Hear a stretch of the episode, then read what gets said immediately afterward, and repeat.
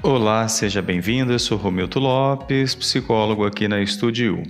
No boletim anterior, nós iniciamos o nosso conhecimento, a nossa conversa sobre os grupos de riscos.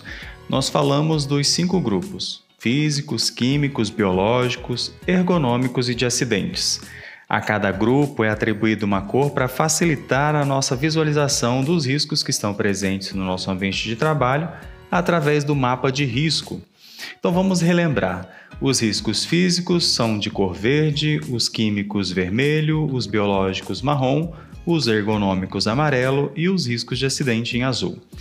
Neste boletim, nós vamos conhecer os riscos físicos e algumas situações onde nós podemos encontrá-los. São exemplos de riscos físicos: ruídos, vibrações, radiações ionizantes, frio, calor, pressões anormais, umidade.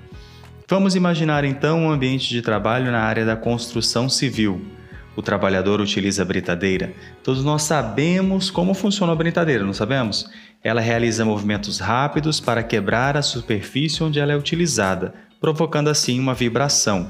Veja que na utilização da britadeira está presente o risco de vibração, mas esse risco só vai ser prejudicial se não for adotada nenhuma medida de controle para essa exposição do trabalhador como por exemplo, nós podemos diminuir a exposição alternando o período de trabalho com outro tipo de equipamento ou outra atividade.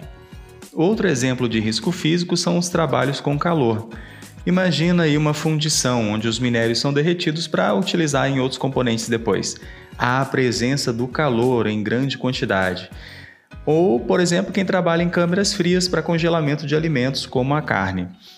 Nesses ambientes, o que precisa ser feito é adotar algumas medidas, como alternância de trabalho, equipamentos de proteção individual e coletiva que possam diminuir, minimizar ou eliminar o risco no qual o trabalhador vai estar exposto.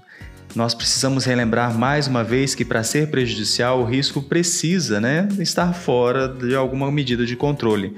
Se há medidas de controle, se há meios de proteção e prevenção, então esse risco não vai ser prejudicial para o trabalhador. No próximo boletim, nós vamos falar um pouco mais sobre os riscos químicos. Nos vemos no próximo. Até mais!